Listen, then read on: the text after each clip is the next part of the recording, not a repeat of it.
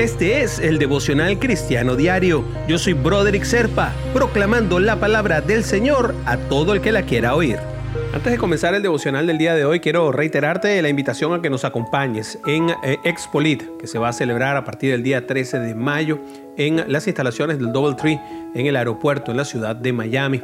Es un evento en el cual vas a tener la oportunidad de ver lo mejor de lo que la industria cristiana tiene para dar, incluyendo a estos podcasts como el que hago yo. Así que la oportunidad de compartir con otros que piensan como tú, que sienten al Señor igual que tú, está abierta. Así que acompáñanos en Espolit. El devocional del día de hoy nos refiere al Salmo 44, de sus versículos del 6 al 8 yo no confío en mi arco ni puede mi espada darme la victoria. Tú nos das la victoria sobre nuestros enemigos y dejas en vergüenza a nuestros adversarios. Por siempre nos gloriaremos en Dios, por siempre alabaremos tu nombre. Selah. Y es que podemos ser fuertes y perseverantes. Pero al final, Dios es que nos da la victoria. Y es que sin Dios, como nuestra fuerza final, el remate, el punto final de la venta, nuestra fuerza y nuestra voluntad no son suficientes.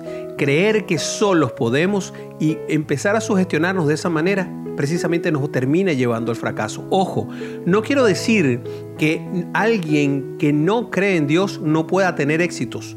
Los va a tener, pero no son éxitos bendecidos dentro del plan de Dios. Y hay una diferencia entre los éxitos del mundo y los éxitos de Dios. Sin embargo, y a pesar de que no tengamos éxito, debemos seguir alabando al Señor, aún en los peores momentos, pues solamente Él le puede dar la vuelta a las circunstancias de cuando llega ese momento que tú conoces muy bien en el que todo, absolutamente todo, se desbarata. Pero al final, quien cree en Dios y tiene fe en Él, termina logrando la victoria. Así que te recomiendo que busques florecimiento y ese florecimiento se conoce sobre la base del conocimiento. En la Biblia está, pero más importante incluso que leer la Biblia, está en comunicarte con el Padre. Ora, habla con Él, dale gracias por lo que tengas que agradecer y pídele lo que creas que debes tener.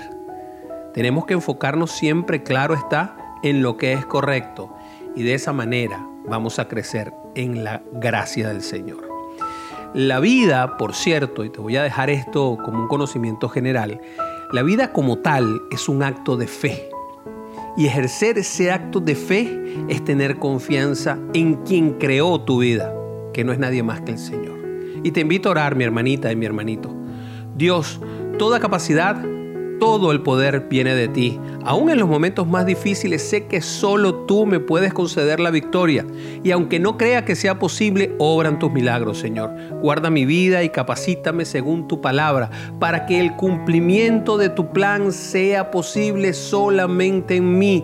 Te lo pido en el nombre de Jesús. Amén, amén y amén.